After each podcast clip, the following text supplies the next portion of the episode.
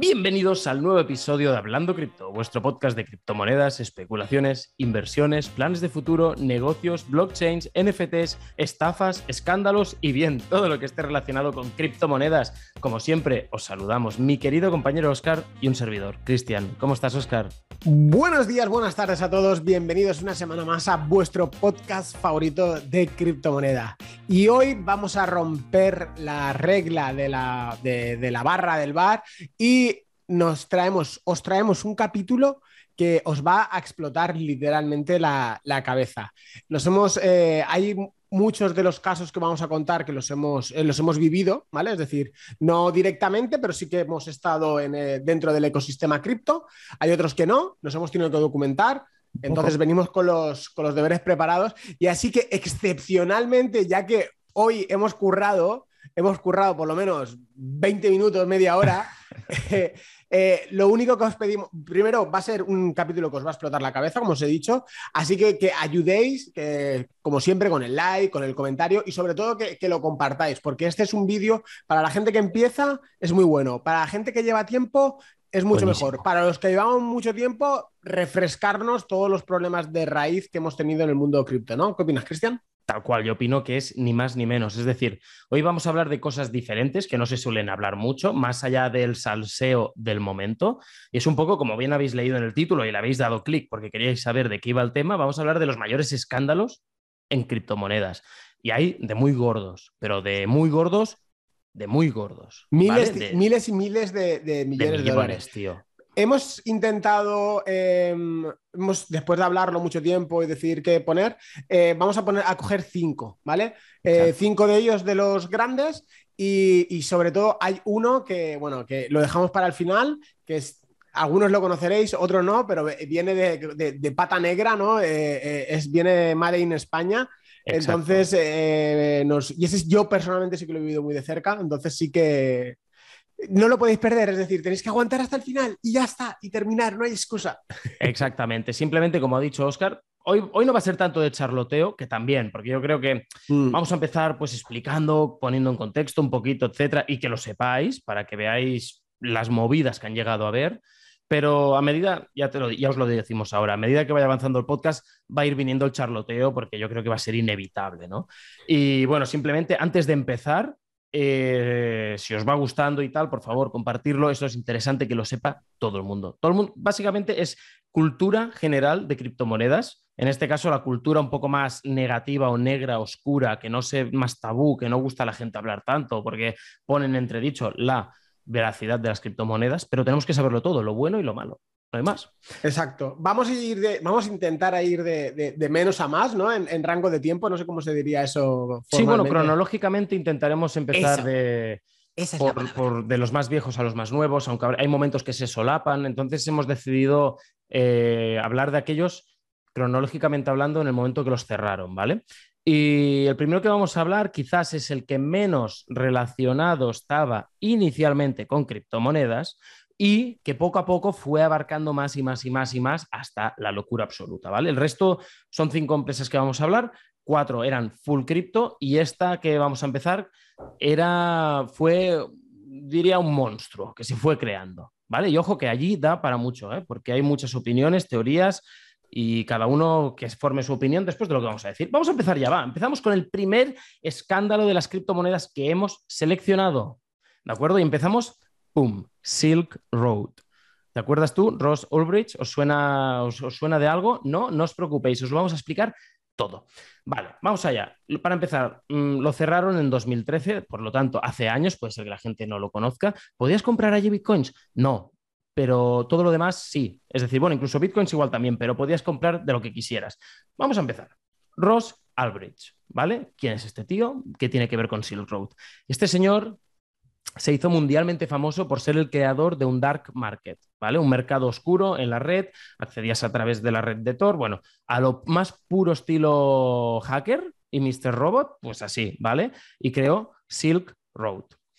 Y lo creó, como os he dicho, en la red de Tor, que es una red descentralizada, que es como una cebolla, que va con muchas capas, es muy difícil de rastrear y de, encontrar a las personas que están dentro de esa red, que se puede, pero eso es un nivel de tecnicismos que no viene al caso hoy. y prácticamente, prácticamente era anónima, ¿vale? Y casi imposible de traquear.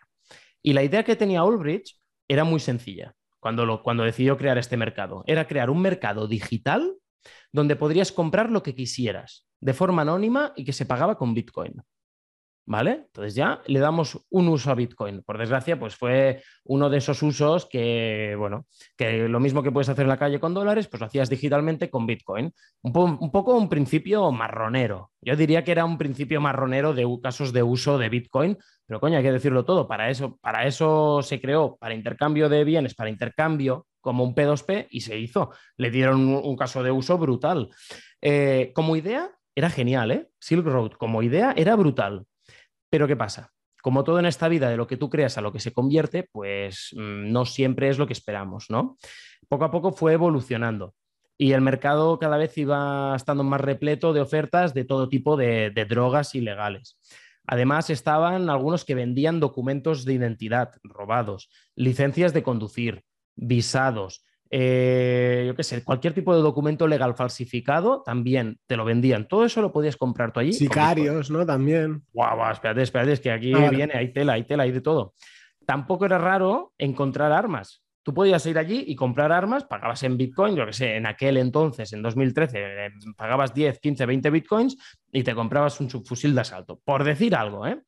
También podías comprar, y eso ya era una puta cerdada, pornografía, mm, no de la normal, sino de la de esos putos degenerados, que no tienen otro nombre. Eh, lo siento por el vocabulario, pues que no, esta gente no puede quedar así. O incluso servicios profesionales dudosos.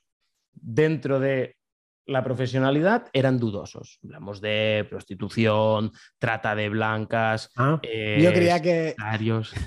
Creía que iba con sorpresa. la sorpresa igual también te la daban, yo qué sé, ¿sabes? A, saber lo que, lo que, compras, lo que compras en Silk Road, lo que te llega a casa, ¿no? perdón, perdón por cortarte. Y aun y eso, mucho de ese material era baneado, ¿eh? Hmm. Es decir, los moderadores intentaban filtrar todo eso, al menos al principio. ¿Vale? Pero se les iban colando. Y solo duró dos años. Silk Road duró dos años. En esos dos años hicieron mucho trabajo, ¿vale? Y después vino allí una rateada suprema, que fue la administradora, administradora de Silk Road, eh, colaboraba en secreto con el FBI y le hizo la 314 al Russell Bridge. Lo que hizo fue, le pararon una trampa, ¿vale? Y os voy a explicar cómo fue el arresto porque es que es de película, tío, es de película. Estaba en una conversación con la administradora que se llamaba Cirrus y varios agentes del FBI rodearon toda la casa, ¿vale? Todo, todo el lugar donde estaban, lo fueron, lo fueron rodeando. Y de incógnito, no se oía nada, estaban ahí hablando tranquilamente. Y, fue una acción un poco de, Hollywood, ¿vale? Porque distrajeron, no sé qué pasó, ¡pum! Entraron en la conversación, lo distrajeron un segundo a Ross y fue tiempo suficiente para que le quitaran el portátil, ¿vale? Le robaron el portátil porque estaban cagados, tenían miedo de que tuviera algún tipo de, USB killer o algo y que fulminara toda la información del portátil. Tú imagínatelo, estás, estamos tú y yo, tenemos un negocio marronero, estamos hablándolo tú estás compinchado o yo estoy compinchado con el FBI, el CNI, lo que tú quieras, y en un momento de, oye, Cristian, ¡pum! ¿Qué ha pasado? Flash. Y, te viene otro por detrás y te roba el portátil. Ya, para, para, que no lo puedas fundir ni nada. Ojo, ¿eh? es que eso es de película, esto es de Hollywood total. Pero yo te digo, ¿vale? Ya con esto ya acabo con Silk Road, pero ¿era realmente tan malo Silk Road, tío? Yo, desde mi punto de vista, considero que la idea era genial. De verdad te lo digo. Libre comercio sin presión de ningún tipo de Estado. Eh, como idea era muy buena, anonimato. El problema es que fue degenerando hasta ser uno de los mercados más oscuros de la dark web. Entonces ahí la cosa no fue... Ahí el tema es también que uno de sus vendedores más importantes, uno de los que iban ahí vendiendo, fue capturado por la policía y recibió 10 años de cárcel por todas las actividades. Y entre esas actividades, ¿sabes qué había hecho? ¿Qué había vendido? Había vendido 104 kilos de MDMA, un tipo de droga, 566.000 pastillas de éxtasis, 4 kilos de cocaína y cantidades desconocidas de anfetaminas, LSD, marihuana, ketamina y, y Xanax o algo así, que no sé ni lo que es, pero se ve que es una droga también marronera. ¿Vale? Se podía comprar de todo allí. De todo, ya lo veis, drogas, armas de fuego, tarjetas de crédito robadas, eh, podías contratar a un sicario para que le pagabas lo que te pedía y en sus honorarios entraba a viajar a otro país, matar a la persona que tú le dijeras o las personas y se volvía para su país. ¡Pum! Y lo más de esto, Ross, ¿vale? Está sentenciado a dos sentencias de por vida. Está en la cárcel, lo pillaron y lo funaron por todos los sitios. Y en total, se estima que Ross llegó a conseguir 144.000 bitcoins. ¿Cómo te quedas? Em, hostia, tengo mucho que hablar, estoy ahí conteniéndome. Espero que no se me olvide. Primera pregunta: ¿es el de Mega Upload también, no? No, no, ese es Skin.com. Vale, entonces ese es Skin.com, ese es otro que. Ese podríamos hablar otro capítulo de él, es muy pro cripto, pero no, este no es. Vale, vale. Este no, es Vale, vale, no he mezclado historias en mi cabeza. Vale, entonces nada, todo lo que tengo en mi cabeza era del, era del otro, el que decían que podía ser Satoshi Nakamoto, por... Eh, no me extrañaría ese gordo, tío. Ese que jugaba, el gordo, exacto, que jugaba el Call of Duty, era el número 2 del mundo, el Call of Duty y tal. Y pues, otro juego también. Eh, lo de Silrod, a ver, eh, es el problema de, la descentralización, ¿no? Bajo mi punto de vista. Eh, es, mola porque, vamos, es totalmente anónimo todo, etcétera, etcétera. Pero bueno, ahí era lo que era pan de cada día eran las estafas. Es decir, había muchísima, muchísima, muchísima estafa porque no había manera de verificar ni tal. Y, bueno, la facilidad de, drogas y al fin y al cabo de, conseguir lo que quisieras en cualquier momento. Que es verdad que habían otras muchas cosas que eran beneficiosas y, y lo peor de todo ya no es eso, que sí, que bueno, sí, eso es lo peor de todo, eh, pero eh, fue la mancha que tuvo eh, las criptomonedas y sobre todo Bitcoin desde, desde 2012, 2013 hasta finales del 17, principios del 18, no se quitó la etiqueta de Bitcoin es para comprar drogas o para comprar armas o para matar gente, eso era lo que utilizaba, la excusa que utilizaba todo el mundo. Claro, es que mucha gente, después de esto que pasó, adoptó este discurso, ¿no? Porque con Bitcoin tú puedes comprar drogas, puedes comprar sicarios, puedes comprar putas y cocas, de todo. Claro, es que se podía, es que, es que realmente se podía, pero, y ahí ahora me va a caer hate, pero este tío era un visionario. Es decir, realmente este tío era un visionario y cogió un negocio que, vale, que fue, fue evolucionando, ¿vale? Pero como idea general, era, era buenísimo. Era la descentralización de un mercado libre puro y duro, sin que hubiera ningún tipo de regulación. El problema, pues que, claro, la cosa fue degenerando y, vale que puedas comprar ciertas cosas, pero joder, claro, eh, todos estos temas tan ilegales, yo, yo, entendería cosas que en tu país no puedes conseguir y que las compraras a través de este mercado, porque el Estado dice no puedes tener, yo qué sé, eh, tabaco. sea, tabaco, y en otro país sí que se pueda, pues pues lo tienes, porque ¿quién es el Estado para decirte eso si es algo que solo te afecta a ti? Pero otra cosa es que puedas comprar armas, porque las armas por lo general no son para tenerlas de decoración, que puedas comprar pastillas de éxtasis por si te duele la cabeza, pues son cosas que no, que, que, no, que el tema fue degenerando, pero yo creo que el tío era un visionario, cogió un negocio, yo creo que el negocio más grande que hay en la calle y lo virtualizó, lo digitalizó. No, Pasa que le ha salido caro al tío, ¿eh? porque dos sentencias de por vida, yo creo que no, le van a dejar tocar nunca un puto ordenador. En la vida.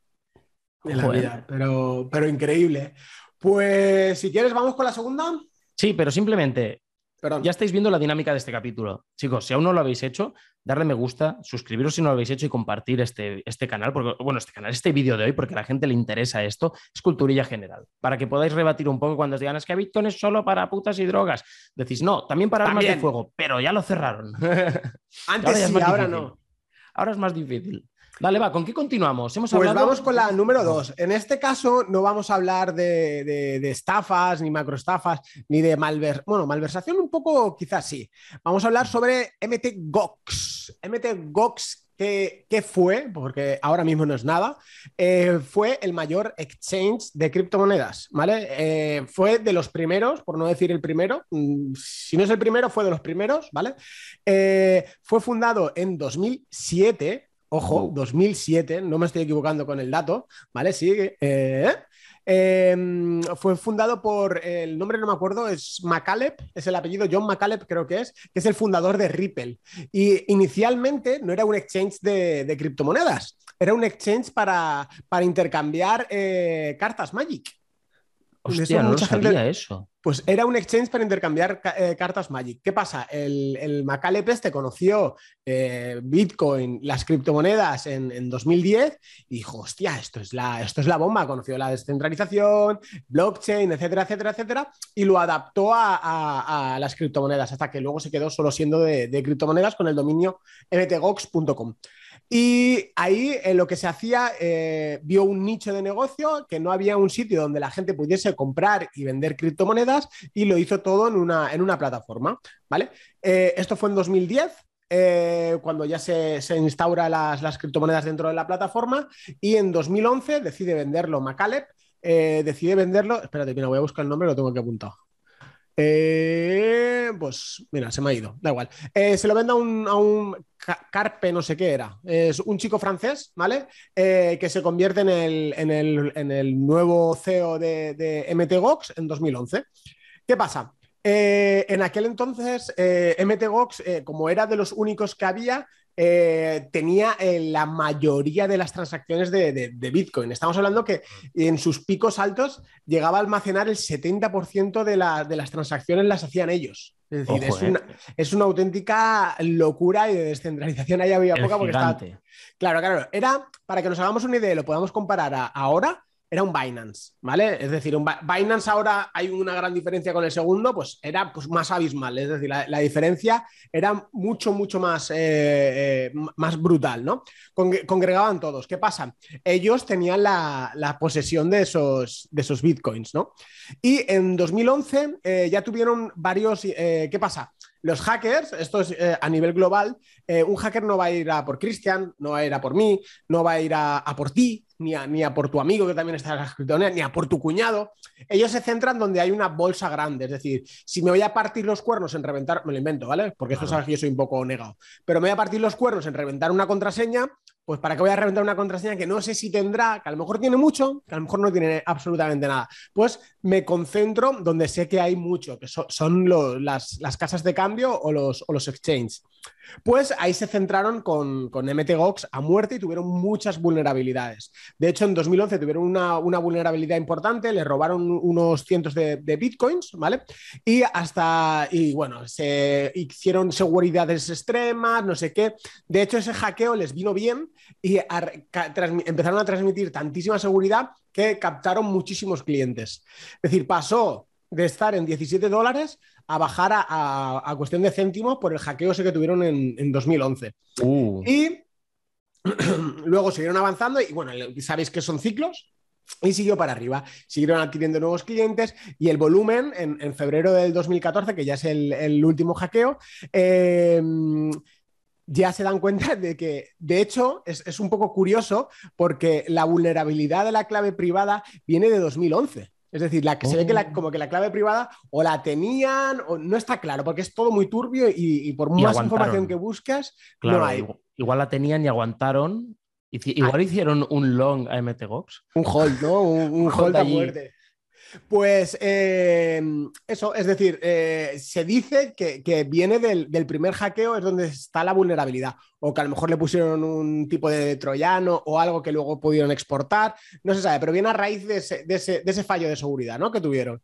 Y eh, se ve que estuvieron sacando, sacando bitcoins hasta que se dieron cuenta, hasta que se dieron cuenta ellos. Entonces, en febrero de 2014 se paran las, transacciones, no, se, suspenden los retiros y, luego ya un, no sé, unos días después, un mes después, ya cierran el, el exchange el CEO eh, explica que, han, sido robados, que han robado, ojo a este dato, 850.000 bitcoins, ¿vale? Que en aquel entonces, en febrero de 2014, estaban valorados en 500 millones de, dólares. Es una auténtica locura. Con el transcurso del, tiempo, muy poco tiempo, consiguen recuperar 200.000 bitcoins, ¿vale? Entonces el hackeo final fue de 650.000 eh, bitcoins los, los robados y, es todo muy turbio ahí, es decir, no se sabe nada de esos bitcoins, ni qué pasó, ni dónde han ido, ni nada. Mucha gente se quedó sin sus bitcoins, es decir, pero muchísima, es decir, se hablan de miles, bueno, más de 20.000 personas, es lo que puedes leer por internet. ¿Y qué sucede? Se quedan 200.000 bitcoins. Esos 200.000 bitcoins no los reparten. Es decir, no le dicen, oye, esto para ti, esto para ti, esto no. Eh, esos 200.000 bitcoins se lo quedan en, custodia eh, las autoridades japonesas, ¿vale? De hecho, al CEO de, de, MTGOX, al, al, Carpe, no sé qué, al francés este, lo detienen, está un año en la cárcel eh, al año lo liberan, dice, porque eh, lo, acusan de malversación de fondos, de un montón de cosas, pero luego al año lo liberan como decir, oye, que realmente me han robado.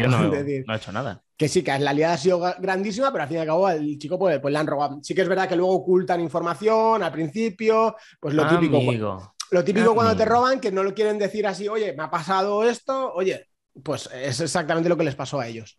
Y ellos se quedan en custodia esos 200.000 bitcoins. Esos 200.000 bitcoins, de hecho, eh, el precio de bitcoin va subiendo y, va subiendo con el tiempo. Entonces, a los perjudicados que quedan un acuerdo eh, en un principio que aún no se los han pagado, pero hay algunos que llegaron a cobrar algo, otros que, nada, que recibiría la cantidad equivalente en dólares.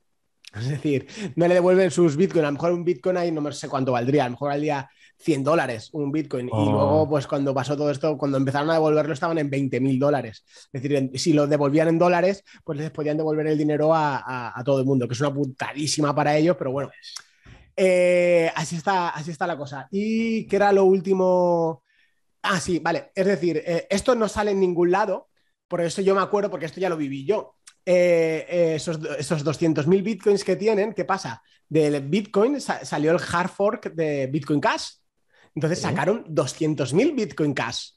Y luego salió el, los otros forks que, que fueron saliendo sucesivamente. Y de eso fueron vendiendo. Y Bitcoin, de hecho, en final de 2017, el que tenía el, el, Bitcoin de, de, MTGOX, fueron vendiendo para ir, para ir pagando costas, ir pagando a la gente, etc. Creo que aún tienen una tenencia en torno a 100.000, de 100.000 a 137.000 Bitcoins los, las, autoridades. japonesas. Eh, y aún hay gente que todavía, después de cuánto, ocho años, eh, todavía no han, podido cobrar eh, por ese hackeo. Por esto es la, importancia ¿no? de not your case, not your Bitcoin. Es decir, de tener nosotros la, posesión, los exchanges, utilizarlo para, pues, si estás tradeando, tradeando, evidentemente, pero no lo utilices como, como billetera. Billetera, cómprate un ledger, cómprate un, lo, que quieras, ¿no? Una billetera fría. Exactamente. Básicamente, muchas veces hacemos hincapié en este podcast sobre esto, de la importancia de tener tu billetera fría o tu billetera de PC, pero que no esté en un exchange, precisamente para evitar esto, para evitar que, no tiene por qué pasar, claro que no, pero ya, ya ha pasado. Y ha pasado varias veces. Ahora hemos visto, ahora hemos visto un caso que no ha sido una estafa, ha sido una vulnerabilidad de seguridad. Pero es que eso puede volver a pasar.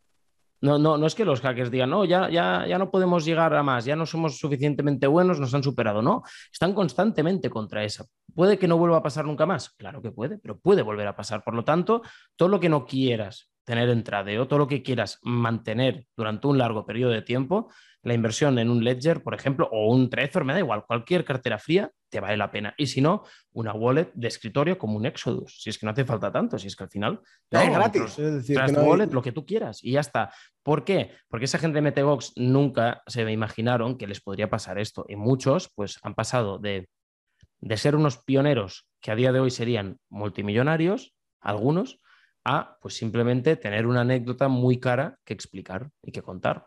Es una pena eso, ¿eh? Al fin y al cabo, y son no malas decisiones tampoco, porque al final, a medida que avanza el mercado, vas aprendiendo. De hecho, luego hablaré de, otro caso y, yo voy a hablar de, los años 2017, que eso ya sí que lo viví, eh, pero en 2014, 2013 es que no había nada de información. Tenías Bitcoin Talk, y, no sé si Satoshi ya no estaba, pero se había ido hace poco, para que os hagáis una idea. Es decir, es verdad que la información que había era, era muy poca, entonces caer en algo así, pues desafortunadamente eh, era algo que, que, no se lo esperaba, como los inversores de, Luna, ¿no? Al fin y al cabo. Es decir, era que, sí, que sabes que puede pasar ahí algo, pero no te lo, no te lo esperas, ¿no? Y, nada, eso, al, fin y al cabo, eso te puede pasar con Luna, te puede pasar con Waves, con lo que sea. Exacto, con por cierto, si quieres formarte, porque al final lo que te interesa, y más en el periodo en el que estamos, ir aprendiendo más, como capítulos como los de hoy, que son un poco más a nivel de información, o quieres saber más sobre criptomonedas, que no sé si lo habíamos dicho o no, pero debajo en la descripción tienes un enlace a Waves School, que es un programa, un curso completamente gratuito de criptomonedas y eh, disponible para todo el mundo, te lo haces en muy poco tiempo y allí mismo ya puedes, ya puedes aprender y tener una base, al menos, para entender cómo va todo este mundo y, que no te pillen desprevenido o que tengas algo más de información. Por lo tanto, el, saber no ocupa lugar y te puede ayudar a mantener los bolsillos en tus pantalones, ¿no? Exacto. La siguiente, la, si quieres, puedes decirla tú, es decir, porque las cosas están en el mismo lapso de tiempo, así que. Yo voy a hablar de una que voy a ser mucho más breve que con Silk Road porque es mucho más conocida, creo, pero no, no porque, porque haya sido más gorda, sino eh, yo creo que es porque Netflix ha estado allí. ¿Me entendéis? Entonces, ¿qué ha pasado ahí? Vamos a hablar ahora de Cuadriga CX, ¿vale? Eh, se creó en 2013 y se finiquitó creo que en 2018 o por ahí, o bueno, en 2018 petó del todo, petó del todo la situación que vamos a explicar ahora. Yo la conocí y sí que me sonaba, es un exchange canadiense, creo que fue el primero en su momento, y, me sonaba mucho de, que estás en la, pues en la época de 2018, de hostia, petado, no sé qué, pero en su momento me sonó y tal como me sonó, me dejó de sonar, se fue. ¿Por? Porque estás en mil cosas y no caes en esto. Entonces, yo lo primero que os recomiendo es que cuando acabéis este podcast, si tenéis tiempo, vayáis a Netflix y lo busquéis. Es un documental muy interesante, de verdad, tío. El, otro día que me lo vi, hace unas semanas, y me encantó. De verdad que, que eh, y te tiene entretenido porque todo el rato te van te van metiendo allí y, te cambian la historia y te la vuelven a cambiar. Es muy interesante y puede ser que os haga algún spoiler, pero bueno, no dejará de ser interesante el documental por verlo, ¿vale? Entonces, bueno, el spoiler es que al final hay muertos, hay robos, hay de todo un poco. El documental se llama No confíes en nadie, tras la pista del rey de las criptomonedas, ¿vale? Este es el título. Clickbait a muerte, ¿eh? pero es que se lo merece, se lo merece. Se lo merece, tío.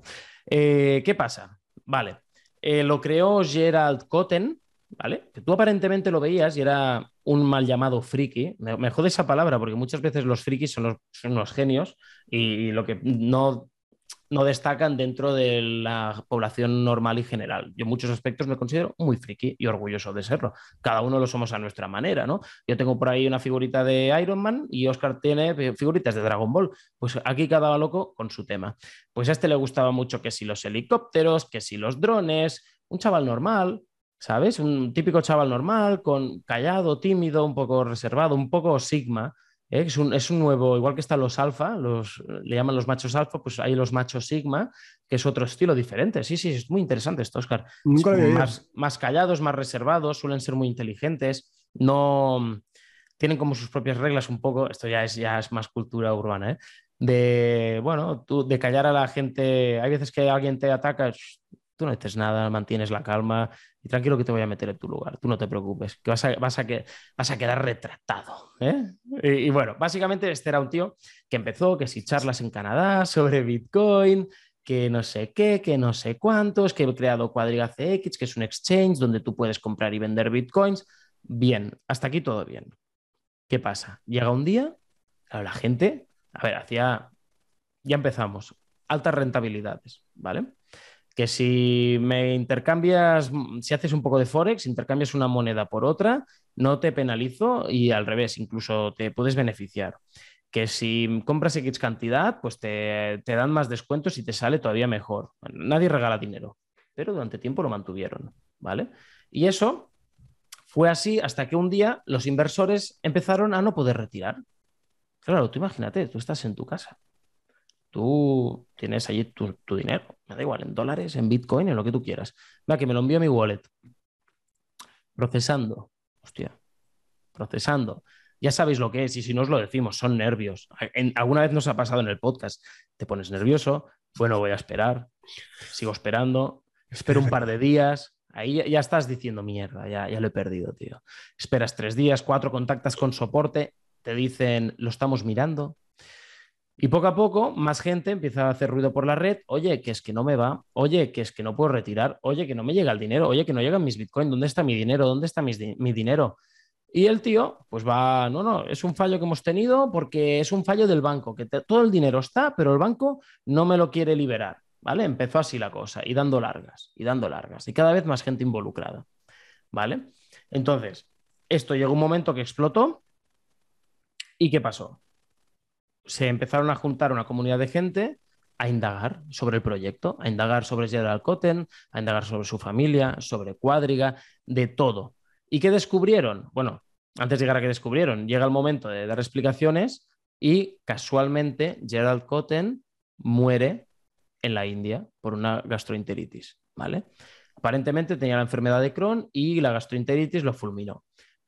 Se comenta que es, esto, esto es información del documental, ¿eh? no me he informado en ningún sitio más, pero entre lo que me sonaba y lo que he visto no, no, no se van, es lo mismo. Pues se comentaba que tenía esta enfermedad y que en un viaje con su novia había muerto. Pero ¿qué pasa? Que esta enfermedad tiene una mortalidad muy baja en lo que comentaban. Entonces un periodista incluso fue a hablar con el doctor que, escribió allí la hora de la muerte y todo, confirmándolo, le explicó el caso, etc.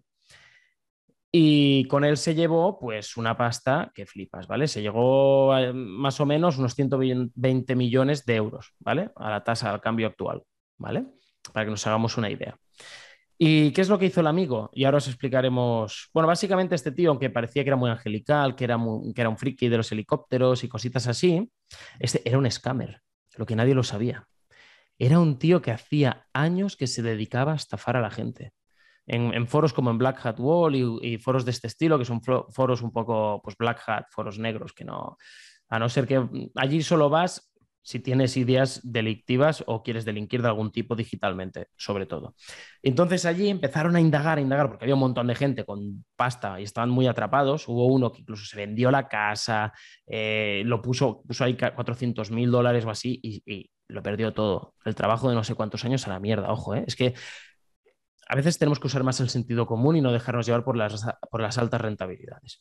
Pero bueno, este tío cogió y empezaron a mirar todos y vieron porque aquí también se puso como la Hacienda canadiense, etcétera, una, serie de, instituciones a analizar a ver qué estaba pasando.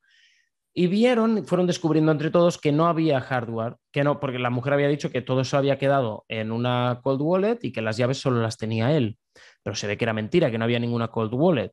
Y lo que sí que vieron rastreando la blockchain, que es lo bueno de que sea transparente, que veas todas las transacciones, es que habían como muchas transacciones a otros exchange, que dices, ¿por qué un exchange enviaría mm, la mitad de sus fondos, por decir algo, a otros exchanges? Pues se ve que el tío, a la hora de, hacer la plataforma, ya lo, ya lo pidió, ya, él había hecho muchas estafas, ¿vale? De, con oro, estafas piramidales, de programas de estos de vas a ganar mucho dinero, altas rentabilidades, que al final son todos que más Ponzi. El último se come, todos van chupando y hasta que no entra nadie más, entonces ya peta todo.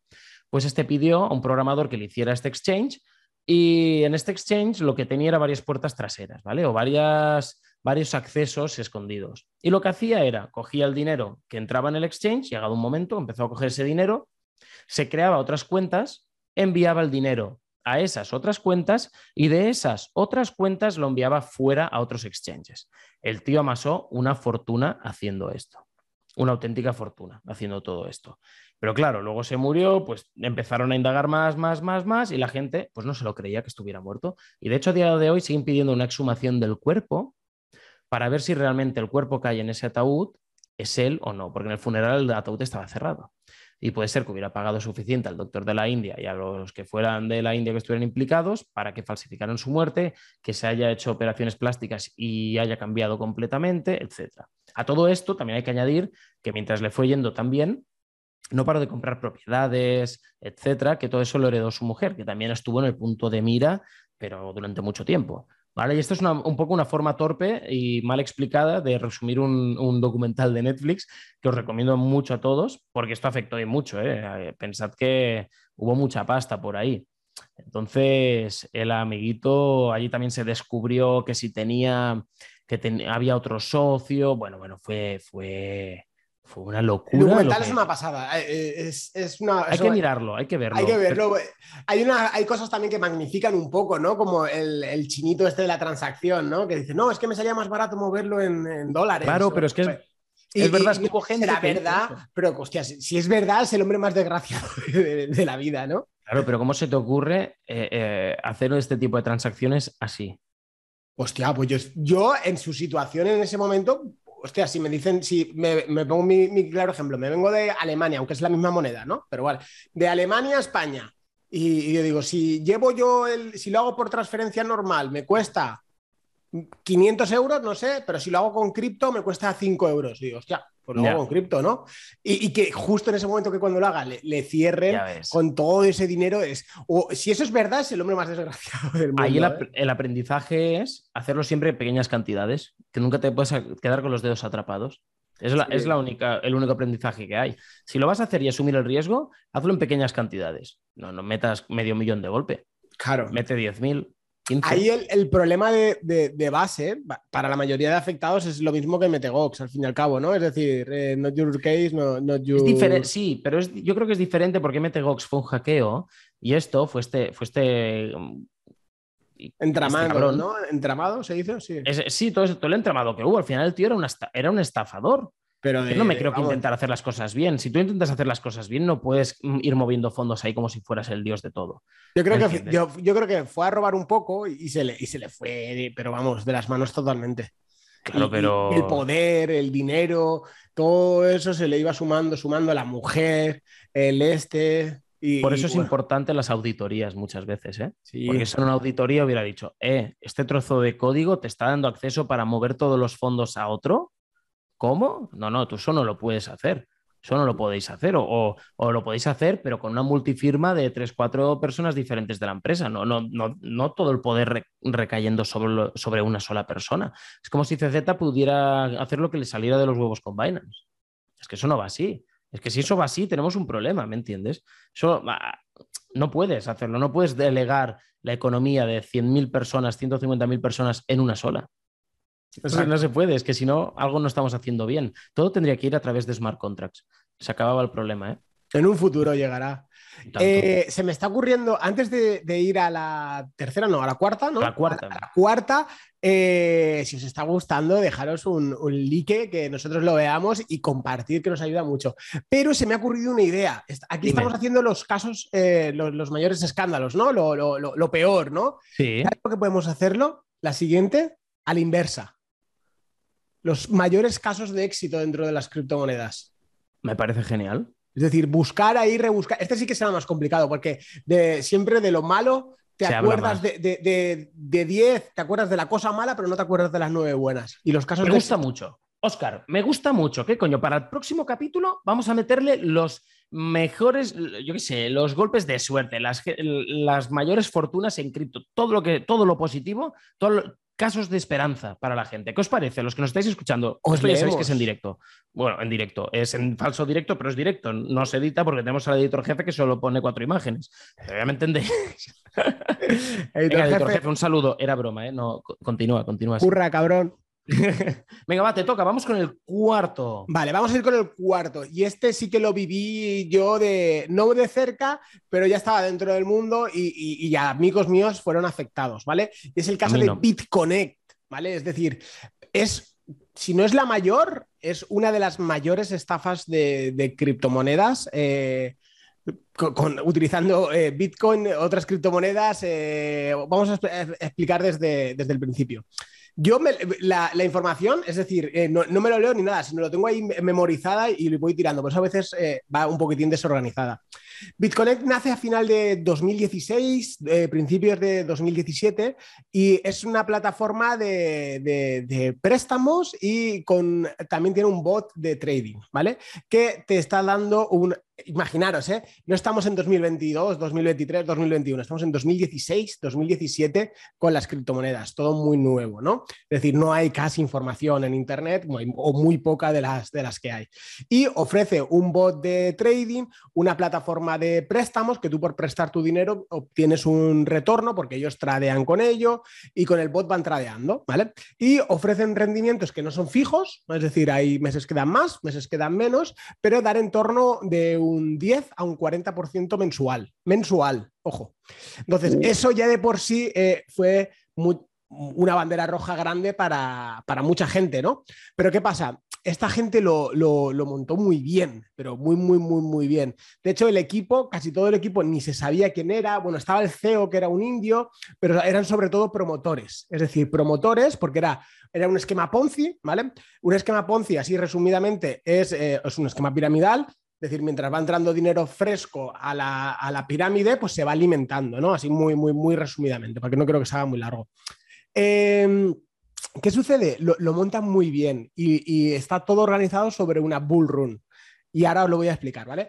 Eh, tú depositabas para poder prestar, ¿vale? Es decir, para, que te, eh, para generar este, este lending, eh, solamente se podía hacer con su criptomoneda, ¿vale? Que era el BCC, que era Bitconnect. Entonces, ¿qué pasa? Esa moneda en, sus inicios valía 20 centavos, literalmente, 20 centavos. Y, ya me voy a la parte del final, al final de la historia, que es el final de 2017, cuando Bitcoin estaba rozando los 20.000, estaba en 450 o 495 llegó, para que os hagáis una idea. ¿Por qué subió tanto? Porque había una demanda brutal. Entonces, para generar ese 40% mensual o ese 30% mensual o, ese retorno mensual, solamente se podía hacer con su criptomoneda, con Bitcoin. Es decir, era la moneda de, cambio. ¿Y esa, esa, moneda cómo se compraba? Con Bitcoin, con Litecoin, con Ripple, etcétera, etcétera, con Dogecoin o Dogecoin, como decimos nosotros. Eh, entonces, eh, ellos iban acumulando esos bitcoins, esos, esos litecoins, esos ripples, que estamos 2017, es decir, en plena bull run. Es decir, que Bitcoin sabemos que pasó de, no me acuerdo, 2.000 dólares creo que fue, a, a, 20.000 en ese, en ese año. Es decir, una auténtica locura. O Ethereum hasta 1.500, Ripple hasta 4 dólares. Ya ves. Sí, con Litecoin a 400, 320 y pico creo que fueron, no me acuerdo. Entonces, eh, ¿qué pasa? ¿Dónde estaba el truco? Ellos te daban un, retorno, ¿no? Es decir, te pagamos pues el 20% mensual, el 30% mensual. ¿Qué pasa? Ellos pagaban ese 30% mensual, pero te lo pagaban en dólares. Ojo. Mm. Entonces ahí es donde hizo, que bueno, duró un año y pico, que para este tipo de estafas es, mucho realmente. Hay, hay, casos como el de Bernie Madoff que duró años, tal, pero dentro de las criptomonedas, esta primera macro estafa durar un año eh, fue por la manera que lo que, y el mercado que, les acompañó, ¿no? ellos tenían su plan de salida ya y todo preparado. ¿Qué sucede? Ellos, como van pagando en dólares, te ponemos un ejemplo, Cristian, tú digo, tú me das un, Bitcoin, ¿vale? Y yo te voy a dar un, 40, un 50% para hacer números redondos mensual, ¿vale? Entonces te tengo que dar 50, eh, 0,5 eh, bitcoins, ¿no? En teoría, si es un 50%. ¿Qué pasa? El bitcoin, cuando tú me lo das, vale un dólar. Pero ¿qué pasa? Cuando me toca pagarte ese 50% mensual, el Bitcoin en vez de valer un dólar, es que vale 10 eh, dólares. Entonces te tengo que pagar 0,05. Eh, Entonces, eh, de esa manera hicieron que con la, aprovechando esa bull run, hicieron que el chicle se estirara a lo bestia. Y entonces, como ellos tenían el control total de, de las BitConnect, de las monedas que tenían, ellos iban vendiendo, pero cuando ellos dejaban de vender, ¿qué hacía la moneda? Subir y subir, y subir, y subir. ¿Por qué? Porque había una demanda brutal. Ellos sabían que en el momento que cortaron un poquitín el grifo, se iba a hacer un, Squid Game, es decir, iba a hacer un, rug pull, una caída de, precio brutal.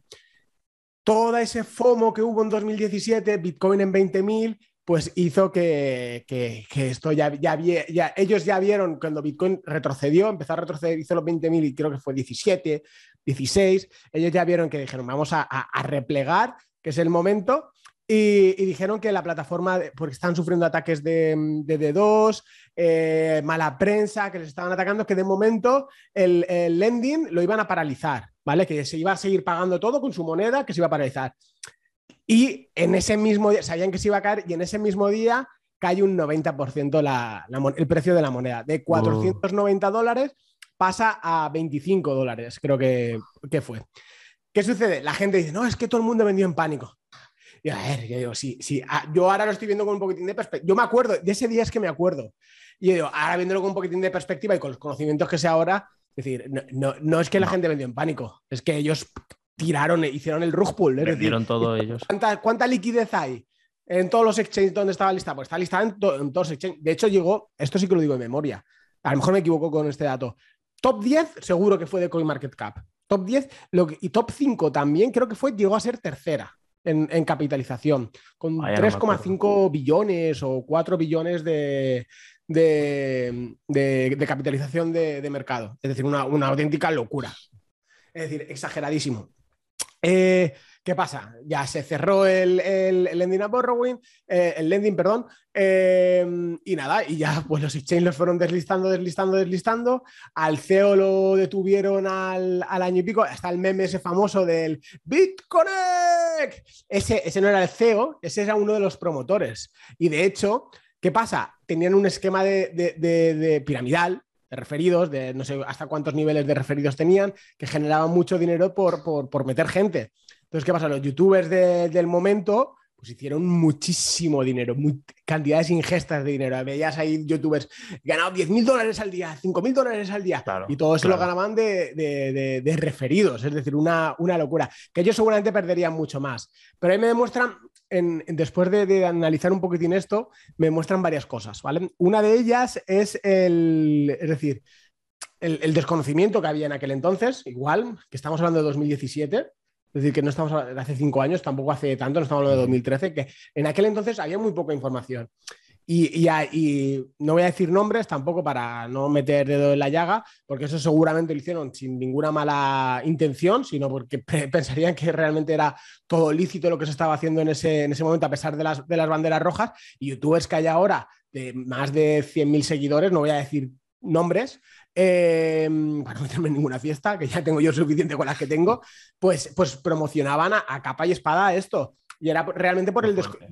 Pienso totalmente que es por el, el desconocimiento que había y la, y la el desconocimiento que había de, de, de, de, tanto de blockchain como de criptomonedas como de cómo funcionaba la economía, etcétera, etcétera, etcétera. Pero fue un, un palo que, acompañado del estallido de la burbuja de, de las criptomonedas, como, como, decían en aquel entonces, hizo, que, hizo mucho daño en el, en el sí. mercado y mucha gente tenía. Es como. Fue al puro estilo Luna. Es decir, pero literalmente fue como Luna. Boom. De la noche a la mañana, ¡pum! Eh, yo, es que me acuerdo de levantarme y estar en un, en un grupo de, de, no sé si era de WhatsApp, creo que era, no era ni de Telegram, de WhatsApp, de, con mis amigos que están aquí metidos en el tal, y ellos tenían dinero. ¡Hostia, qué ha pasado de 500 dólares a 20 dólares! Esto es un desastre, no sé qué. Y wow. a raíz de eso, muchos amigos míos se fueron de las, de las criptomonedas a raíz de lo de, de Bitcoin y no volvieron, de hecho. De lo claro, bueno, y cada, cada ciclo viene un cisne negro de estos y mucha gente que ha entrado se va y no vuelve. Y, y, es respetable, al fin y al cabo tienes dos opciones, o te quedas y aprendes más y aprendes a surfear un poco lo que venga, o te piras y dices a por otra cosa que no quiero que me roben más el dinero, si es que es completamente, es completamente lícito. ¿Y no, cuánto, no, cuánto llevaron, llegaron a, a, a hablar? Eh, lo que pasa es que fue tan sumamente turbio todo que no, nadie tiene ni idea de cuánto se llevaron. Es decir, no lo saben. Eh, directamente esto no se sabe. No se sabe. Pero se, sí, sí, que se estipula que llegaron a ser en torno de, a, a, a los precios de la que entonces, ¿eh? en torno a 2.000 millones de dólares. Ojo, a precios de 2017, con Bitcoin en, bueno, Bitcoin en 20.000. bueno, que, no que, diferente ahora, ¿eh? sí, sí había, era, era, otra manera de verlo, pero, pero sí, es decir, hicieron, hicieron eh, una auténtica salvajada. Y luego, a raíz de eso, es decir, porque yo no estaba, cuando me estaba, yo me acuerdo que habían banderas rojas, pero tampoco le di mucha bola en aquel entonces, en el 2017. No me interesó por algo, no me acuerdo por qué, y pues pasé. Pues igual que habían 20.000 icos que entraban, que luego habían sí. algunas estafas que me las comí, pues en, en, eso de Bitcoin pues no me llamaba la atención y, y no entré. Pero, eh, es decir, eh, la, la, cantidad de gente que movieron, la cantidad de gente... Bueno, sí, perdón, lo que iba a, a ligar. El, el, el, formato, ahora analizándolo con perspectiva, el formato que tienen es el formato que han replicado todas las estafas que han ido después. Todas las que se han eh, hecho súper famosas, sobre todo en España, pero en, en, toda, en todas partes de, del mundo, ese sistema de tengo un bot o un software de trading sí. automático perfecto que nos genera unos retornos increíbles con un sistema de referidos increíbles, es que ellos fueron los pioneros. Entonces, ellos, al ser los pioneros, mucha gente pues tragó, que es absolutamente normal, es decir, porque 2017, si te dicen, oye, no, es que hay un programa, un, un software eh, que, que, permite hacer transacciones que generan unos retornos muy altos. Lo que pasa es que no tenemos liquidez suficiente para, para poderlo generar. Entonces bueno. necesitamos liquidez, necesitamos traer más clientes. Contra más clientes, pues más, más ganaremos. 2017, criptomonedas subiendo y dices, hostia, pues es que tiene todo, todo, el sentido del mundo. Es normal que la gente cayese. Ahora ya es más difícil de caer en estas. Pero bueno, que ahora hablaremos del último caso, que es un español, pero que hay más. También está Might Capital en su momento, y había otras así, no me acuerdo ya de Q no sé qué. Fox, no sé qué, el del chino es el Steven Fox. había, españolas había, había dos o tres, pero. Mind Capital, eh, Nimbus, que no es medio. que es la que, que, es la que promocionaba capa y espada a nuestro amigo se te, ha, se te ha, cortado, pero yo creo que es mejor. el micro misteriosamente. Oh, no ha sido el editor, ha sido el propio ordenador de Oscar que ha dicho, deja de decir nombres. Le da sin querer yo al, al intro. Y, bueno, eh, y, vamos a hablar de la última ya. Venga, vamos, a hablar de la última gran, el último gran escalabro Made in Spain. La presunta, aquí vamos a hablar siempre con presunción, ¿vale? Porque de momento, a día de hoy, y, no aún va a tardar, pero eh, eh, vamos a hablar del caso Arvistar, ¿vale? El caso Arvistar, eh, yo lo he vivido muy de cerca, más de cerca que, que, nadie, es decir, que no haya estado dentro. ¿Por qué? Os explico un, poquitín. Eh, Arvistar, ¿qué es lo que prometía? Decía que tenía un, su community bot, ¿vale? Que era un bot de arbitraje que permitía eh, comprar y vender eh, entre varios exchanges, ¿vale? Y esas diferencias de, de, precio que hay entre un exchange y otro, aprovecharla y hacer el hablado arbitraje, ¿vale? ¿Qué pasa? Eso existe. Yo, de hecho, lo he utilizado, incluso lo he llegado a hacer a mano y es algo totalmente lícito, ¿no?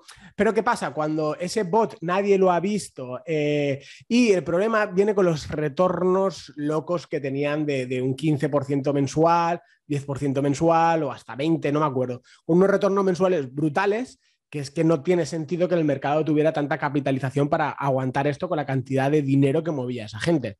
¿Qué Pasa, eh, yo personalmente, eh, a mí me llamaban tonto, literalmente, y a ti también, Cristian, yo me acuerdo, que nos llamaban tontos por no... yo he tenido discusiones guapas, muy, muy, grandes en, Telegram en aquel entonces, 2019 creo que era, 2018, 2019 creo que era, porque todo el mundo estaba invirtiendo en Arvistar. ¿Y todos ganaban pasta? Todos ganaban dinero, menos nosotros. Y de hecho hicieron un evento en Barcelona que, que, fueron como 3.000 personas, llenaron un, un, un, algo, no me acuerdo, un auditorio, un no sé qué, que le hicieron un, out, ¿no? Es decir, hubo muchísima gente que se quedó fuera, no pudo entrar. Yo me acuerdo que me sentía gilipollas, porque la gente me decía, hostia, es que estoy ganando 2.000 pavos al mes, 3.000 pavos al mes. ¿Y tú por qué no lo haces? Yo, es que yo no lo veo claro, chicos. Yo es que lo veía y digo, es que tiene que petar, esto tiene que petar porque es que es imposible. Y yo, yo pensaba dentro mío, igual sí que soy gilipollas, porque yo no estoy en, esa, en aquel entonces, yo no estaba generando eso ni de puta coña, ni en el mejor de los trades. Decía, hostia, igual sí que debo ser gilipollas, que no lo sé hacer.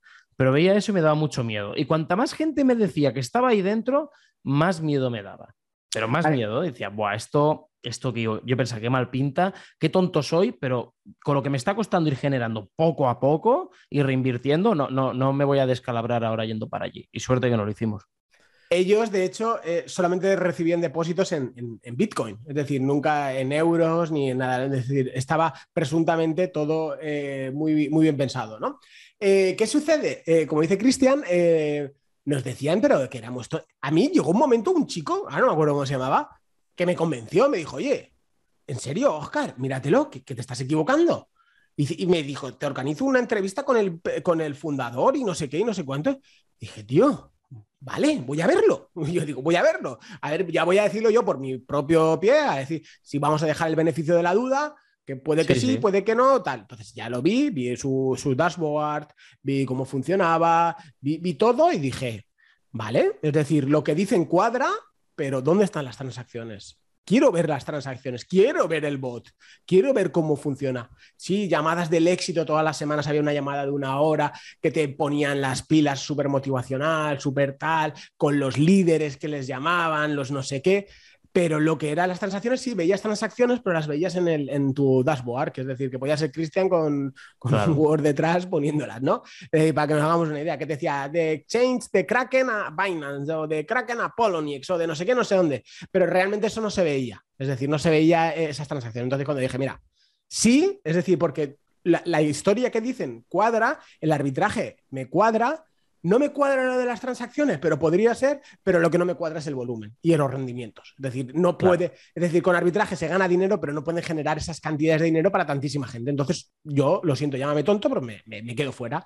De hecho, hice, un par de artículos que si uno se hizo muy, muy viral es y les jodieron a, muchísimos clientes, que por un lado me, me alegro porque seguramente, a mí con que una sola persona, una sola, no invirtiese allí en, esa plataforma, gracias a mi artículo, ya me da por satisfecho. Pero seguro, porque el nivel de, mosqueo que llevaba el CEO en aquel entonces conmigo era de, cuatro pares de cojones, eh, entonces eh, seguro que fuera a, más gente. Pero la cuestión es esa, y de hecho yo sufría amenazas, lo tengo que tener en el correo, es decir, amenazas judiciales de abogados, de que me iban a denunciar, de que me iban a mandar al juzgado, de que me iba a tal. De hecho, me tocó hablar con abogados y decirle, oye, escrito esto. Es decir, esto es legal, esto es, tal.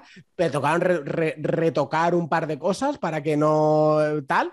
Y, y, nada, dijeron, pues nada, si me queréis denunciar, denuncia que me iban a cerrar la web, que me iban a cerrar no sé qué, a base de amenazas, amenazas, amenazas y, a puras amenazas. Eh, fue cuando me encabroné un poquitín más. Y, bueno, eh, la historia es que fue, de hecho, es que me acuerdo de tantas cosas de eso, en, en plena pandemia, eh, vi un, pues, cuando estábamos encerrados todos en casa, yo veía muchos vídeos, ingería mucho, mucho YouTube y tal, y, había un programa que era de economía y tal, y había un tío que salía ahí a hablar de economía, empezaba a hablar tal y no sé qué, y dijo, hostia, este tío cómo sabe. Y empezó, y, llegó un momento que dejó de hablar de la inflación, del no sé qué, no sé cuánto, y empezó a hablar del arbitraje. Yo estoy viviendo gracias al arbitraje. Eh, yo tengo una casa, una casa y a mi inquilino le he dicho que no me pague porque yo estoy ganando suficiente dinero con el arbitraje. Me quedé así, se me cayó la cara cuadros, decir, ¡Ah! digo, no puede ser verdad. Yo digo, un programa de economía de... Qué fuerte. No era muy conocido, pero, pero coño, había visto bastante contenido de él y patrocinado por la mierda esta. Y de hecho, Arvistar fue patrocinador de muchos partidos de, la Copa del Rey de España, de su majestad del Rey, ¿no? Y mm, bueno, se hizo hiperviral. La cuestión, eh, se septiembre del 2020, si no recuerdo mal, eh, explota, es decir, dicen que hay un fallo en el bot, bueno, hay ya mil cosas, dicen que hay un fallo en el bot, que han tenido unas pérdidas del 28%, luego el club ya cancela los retiros, la gente ya no puede retirar su dinero y ya eh, cada vez estiran el chicle, como toda estafa empiezan a pegar patadas adelante, no, es que ahora vamos a hacer opción A, opción B para que podáis retirar, me tenéis que firmar un contrato, no sé qué. ¿Qué pasa? Mucha gente... Eh, eh, con, esos temores, es decir, con esos miedos reales, acudieron a, mí por, por, el problema que había. Y, yo fui el que empecé a buscar eh, un. Por, la gente me decía, oye, ¿qué hago? ¿Qué hago? yo qué sé, es decir, yo no tengo ni punto. la vida, Es decir, yo sé que era una estafa, sé que presunta, presuntamente era una estafa, eh, pero yo no sé lo que hay que hacer ahora. Y entonces, después de hablar con, con varios despachos de, de, abogados, contacté con, con Chiviera que la recomendó un chico que estaba en el grupo y dice, habla con ella porque está ahí en, Canarias también. Y, hablando con ella, pues se creó una, una plataforma que, fueron denunciando a, esta, a, estas, a estos personajes, que ahora mismo está en la, en la Audiencia Nacional. Eh, se estima, dicho, ya, ya, no te voy a decir dicho de mi boca, dicho porque salimos en la televisión, salimos en televisión canaria, un show, eso fue un, un show. Eh, dicho por boca del mismo CEO de, de, Arvistar, que es eh, Santiago Fuentes, que el agujero que tenían por el supuesto fallo eran de 10.000 bitcoins. Ojo, 10.000 bitcoins. Dicho por ellos mismos, ¿eh? Ellos lo que admiten que el agujero que podían haber eran de 10.000 bitcoins. Lo que se... Había un... Mm, a ver, que no sé qué puedo decir y qué no puedo decir. Pues bueno, a través de una investigación y tal, se estipula o se calculaba o, eh, no, ¿cómo decirlo? Fuentes externas no oficiales, ¿vale? Eso sería la, palabra exacta, se estipulaba que eran de 40.000 bitcoins. Ojo, es decir, cuatro veces lo que decía él, lo que, eh. Lo que se había eh, sustraído, lo que había pendiente de, de devolver a los, a los inversores. Y ahí lo mismo, familias arruinadas, gente que metió. Y ahí el problema, sobre todo, fue el, el, invitar. Eh, yo es que esto, yo esto, he visto tantísimos casos, he tratado con todo tipo de personas, he estado en llamadas, entonces sé perfectamente todos los dramas. Y el, el entra, pues a lo mejor tú estás en, en eso, Cristian, y tú me dices, oye, Oscar, míratelo, parece interesante, yo no sé mucho, yo confío en Cristian y Cristian sabe de criptomonedas, ¿vale? Y hay mucha gente que sabía de criptomonedas y es que era difícil de, detectar. Ojo, que a mí, yo estuve horas investigando y, yo me considero una persona que dentro de lo que cabe, pues algo de conocimiento tengo. Algo sabes, ah, Pero algo, de conocimiento tengo. Y a mí me costó identificar mucho la estafa. La presunta estafa, perdón. Eh, entonces, eh, alguien que supiera de criptomonedas, pero no tuviera un nivel avanzado o no le hubiese dedicado el tiempo necesario, veía que entraba dinero y, y, sobre todo el tiempo que duraba, porque duró muchos años, duró dos, tres años. Entonces, eso le daba aún más credibilidad. Y, pues Cristian me dice, oye, Oscar, mete dinero, Cristian se lo dice a su madre, su madre también, a, la hija, y hay muchas familias enteras metidas, eh, auténticos dramas. Sí que es verdad que había mucha gente que metió el dinero que se podía permitir eh, perder, entonces dije, mira, lo he perdido, ya está, no pasa nada, se denuncia, se hace el proceso exactamente. Y luego hubo gente que entró sabiendo que era una estafa piramidal, o que, que, eh, que entró suponiendo que era una estafa piramidal. Es decir, había mucha gente que, lo recomendaba, que lo sabían. Y lo decían abiertamente. Es decir, esto va a durar tantos meses. Pero mientras dure, aprovecho y saco pasta y me saco todos los referidos que pueda. Ojo, eh. Ahí hubo eh, hay eh, los de SS Conexión, eh, Simón y Silvia, ellos, bueno, fueron a ellos sí que han tenido juicios con ellos, bueno, han tenido, porque ellos han ido a de huello contra las estafas y ellos pues no tienen, no tienen a lo mejor el filtro que podemos tener nosotros, ellos me da igual 880 y lo dicen y ya está.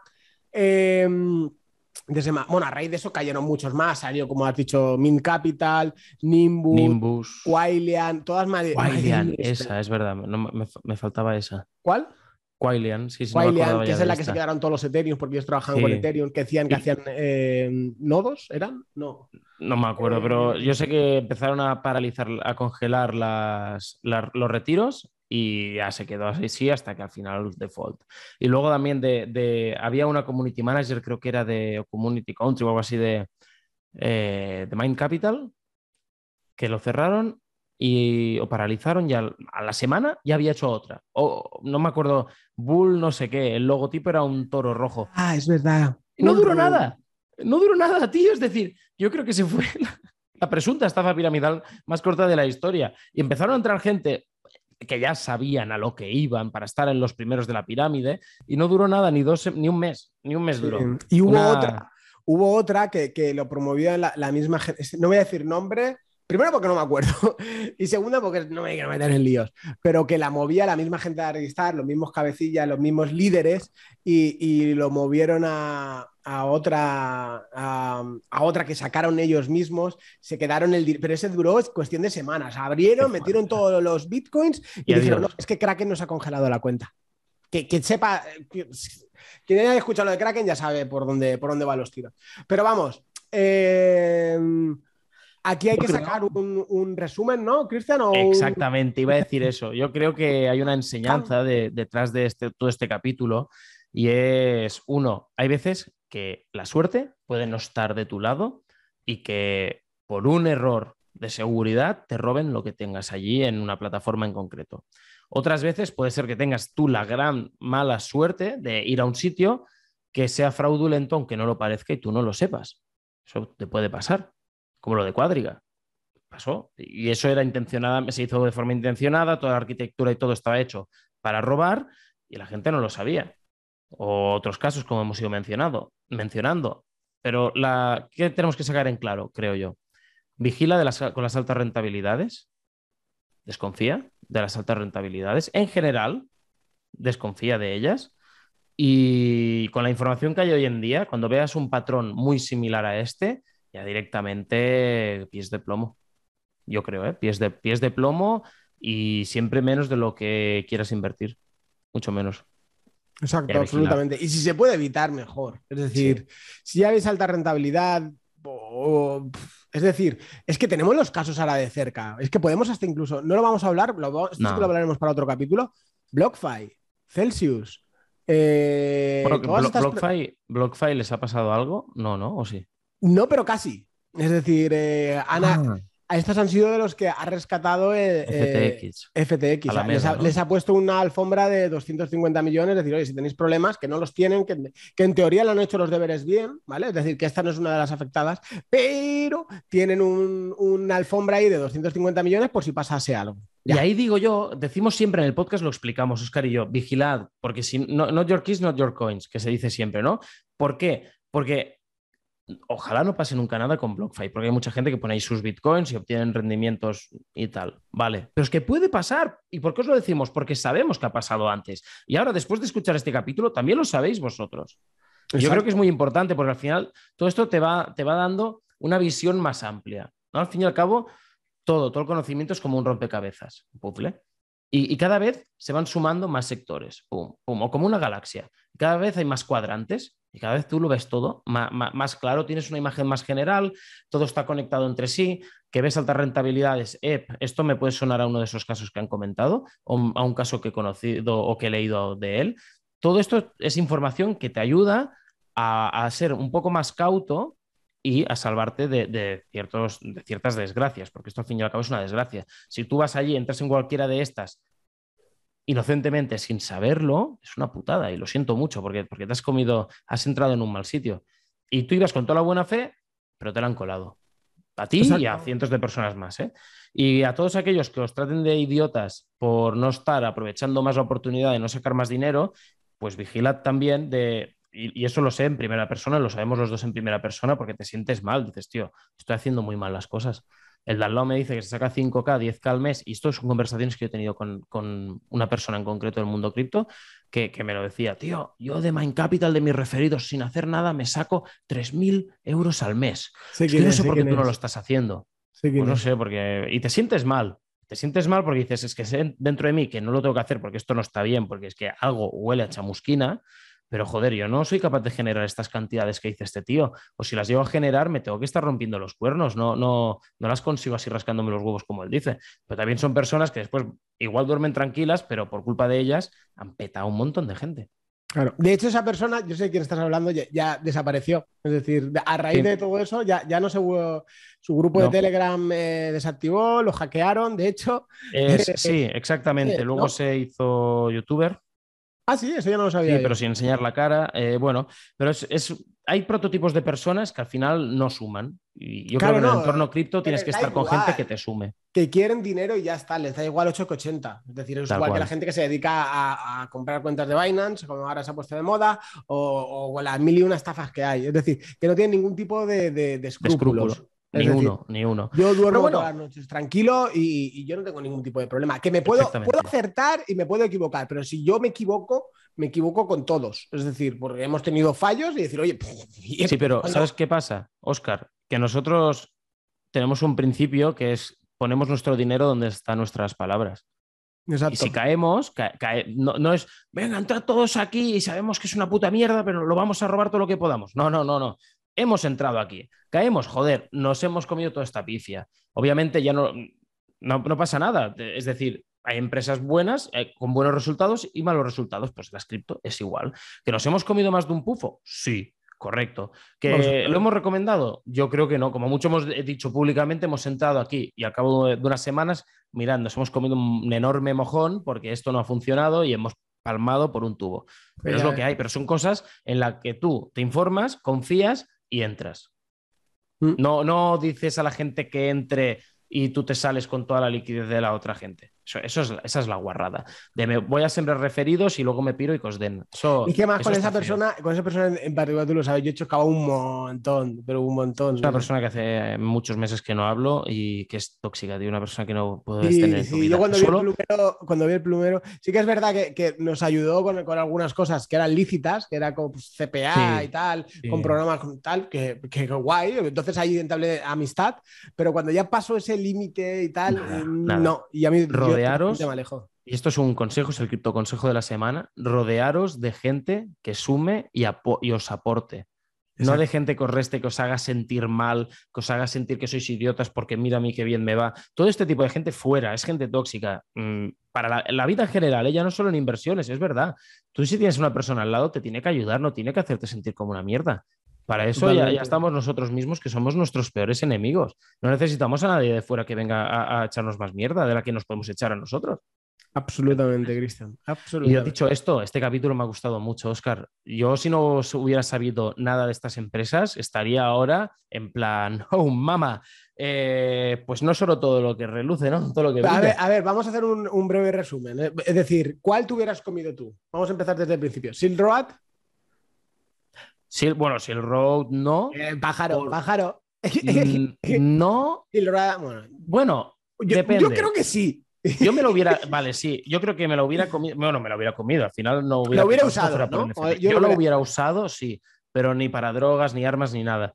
Todos tenemos un pasado y yo, creo que hay ciertos, ciertas piezas de software, ciertos programas que se podían vender o se vendían allí que eran muy interesantes a nivel de Black Hat, a nivel de bueno, vale, vamos a dejarlo ahí, vamos a dejarlo ahí. porque no vamos a meter en. Tú allí no hubieras entrado, creo, ¿no? En Silk Road. Mm, ah, con la edad que tenía, no. Yo era además de barrio. Vamos a dejarlo ahí. Eh, dos, eh, MTGOX. Me hubiera podido comer perfectamente. Ahí, no lo hubiéramos. En esa época no lo hubiéramos comido los dos, pero con, patatas. Sí, eh, tres, Cuadriga. Cuadriga, creo que no, pero porque era canadiense, pero si, hubiera extendido si, hubieras, si se hubiera extendido en Europa, me la comía doblada. también. Al menos de tener allí dinero para ir tradeando y que no pudiera retirar lo que tenía allí en la cuenta spot, seguro, porque se veía seguro es como, y encima. Es como si tuviéramos ahora KuCoin, ¿no? claro, sí. O, sé. o Bybit, pues me puede pasar y todo lo que tengo allí, miau. O Binance, ¿no? Es decir, hubiera pasado. No lo eh, Bitconet. Fíjate, te voy a decir que creo que BitConnect, bueno, es que me los hubiera podido comer todas, de hecho. Eh, tengo mis dudas, porque depende en qué momento. Si yo veo que el token está subiendo mucho, ya no, ya no hubiera entrado seguramente. Ya por, por rancio, ¿eh? De que mm, me voy a comer la bajada. Yo creo no, pero era, comprabas el token y lo entregabas, es decir, luego te volvían en dólares. Es decir, tú era, era como eh, eh, era una herramienta de pago, ¿no? Es decir, como si tienes euros y tal. Yo. ¿Qué crees? Em, Mm, eso así, así, es decir, sí, no. Es decir, yo creo más no que sí, porque con el 40% de rentabilidad, pues, de alguna manera me explotaba mucho la cabeza en aquel entonces y no entré. Eh, sí que es verdad que era cuando estaba haciendo mis pinitos, principio de 2017, es decir, 2016. Entonces, lo dejamos ahí un poquitín, ¿no? Y la última, Arvistar. Arvistar, te diría que no, pero si hubiera durado más tiempo, creo que hubiera acabado cayendo. Fíjate lo que te digo, ¿eh? Yo al revés yo si me lo hubieran recomendado antes, a lo mejor sí que hubiera caído. Por el volumen que manejaban y por la manera de explicarlo y la manera de todo, y porque de hecho tenían un bot de arbitraje, es decir, en su momento, en sus inicios sí que tenían un bot de arbitraje que enseñaron, etc. Eh, y yo creo que si me hubieran explicado muy, muy, muy al principio y no hubieran tenido un plan de referidos tan agresivo, yo sí que me hubiera comido. Pero cuando me lo explicaron, sí que es verdad que me lo explicaron en pleno auge y ya, ya, eran todo, Y la gente que nos escucha, que nos estáis viendo, ¿qué, ¿qué, opináis vosotros? ¿Conocíais todos estos casos que hemos mencionado? ¿Creéis que nos hemos dejado alguno?